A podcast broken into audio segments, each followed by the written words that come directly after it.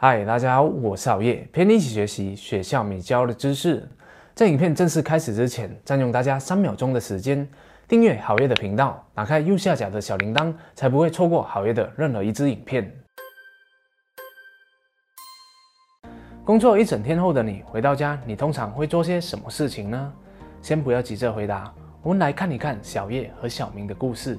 小叶和小明在二零一九年毕业后，同时进入一家公司上班，就职着相同的工作岗位。他们有着相同的大学文凭和相近的成绩，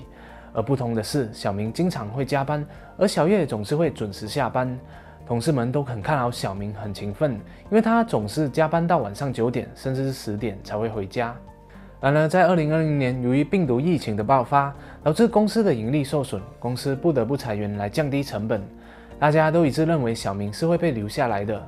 然而结果却出乎预料，小明被裁员了，而小叶不但被留了下来，还升职代替了原本被炒鱿鱼的主管。小明感到非常不甘心，明明为公司付出了那么多的血汗，可是却得到这样的回报，而每天准时下班的小叶却被留了下来，甚至还被升职了。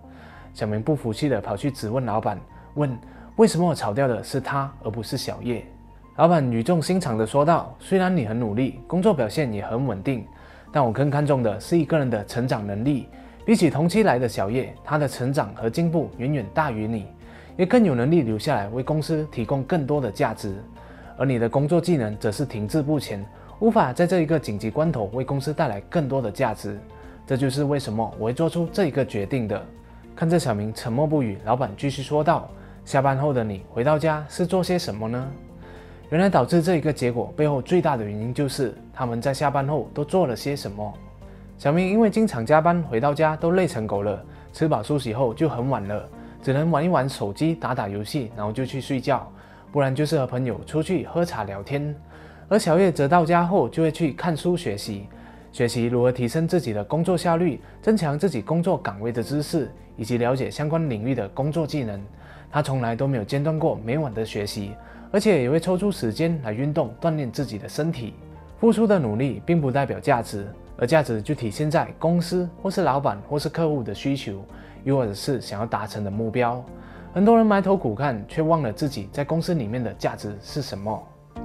日子一天一天的过去了，小月靠着每天坚持学习的好习惯，加上复利的效应下，让他的进步越来越明显。现在的他不止提高了自己领域内的知识，也延伸到了其他的相关领域。他能够给公司提供的价值也变得越来越多了。而比起小叶，小明因为没有什么学习，进步明显不大。最后因为小叶提出的方案顺利帮助公司渡过难关，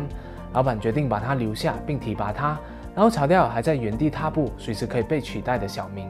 看完了这一个故事后，请试着回想上个月、上半年，甚至是一年前的你。当你在下班后，你是选择看手机、追剧、打游戏、继续工作，还是看书、看知识性影片来学习的呢？如果你选了第一个，很可能你就和小明一样，还在原地踏步。那么你觉得未来还有什么竞争力可言呢？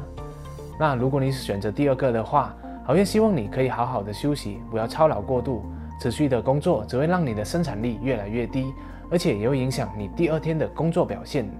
而如果你是选择是第三个的话，那么好，也希望你能够保持这个好习惯，相信你很容易的就会看到自己的成长和进步了。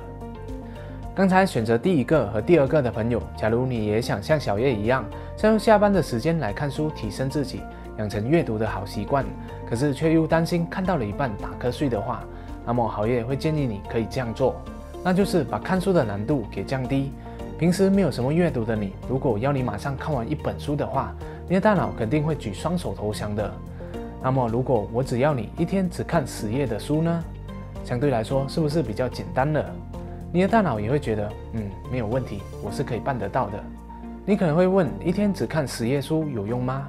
短期内当然作用不大，不过要培养出一个好习惯的话，通常都是从容易的开始做。假设你坚持了一个月内每天看完十页的书后，你可能就会觉得，要不我再试试看，每天看十五页的吧？我觉得我自己是能够办得到的。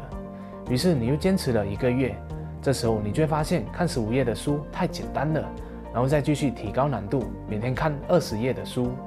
那么在三个月后、半年后，甚至是一年后，你就会养成了每天看书的习惯。而且可能从一开始的十页慢慢变成了三十页，甚至是一个节章。再来，我们选的书也是很重要的。如果只是看武侠小说，又或者是看漫画的话，那你看再多这类型的书，也是无法帮助你提升自己的工作技能的。所以好业在这里有两个方向供你参考。第一个是与你的工作相关的，假设你的工作是写文案的，那么你就可以多看一些文案的书，研究在不同网络平台要如何写才会吸引人，如何根据不同的人群写出深入人心的文案。第二个则是稍微跨领域的，就拿刚才写文案的例子，你可以去研究一下消费心理学、简单的设计概念和社交媒体的广告知识等等，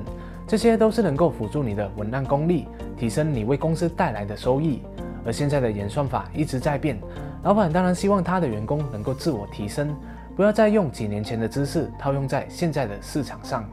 总而言之，一个人的成就绝对不是一朝一夕就能够达成的。而是取决于他平日的习惯，就好像你要享用果实，也需要你每天的灌溉施肥，总之才能够发芽到成长，最后到开花结果。最后，要是你还真的看不下书的话，也不知道该如何做重点，那也可以加入好月的动画说书线上课，让我们替你筛选好书，概括重点，制成动画，让你用十多分钟的时间，以轻松易懂的方式看完一本书。里面还配有书斋笔记和行动指南，让你可以学以致用，最大化你的社会竞争力。最后，还要想要问问大家的是，你平时下班后是如何分配娱乐、运动和学习的时间呢？哪一个占比是比较多的？哪一个占比又是比较少的？还是你会用它来做其他的事情，比如打造副业的呢？欢迎大家在下方留言，我们可以互相学习交流。谢谢大家的观赏，今天的分享就讲到这里了。如果你喜欢好业的影片的话，就请你订阅好业的频道、点赞和分享哦。我们下一集再见。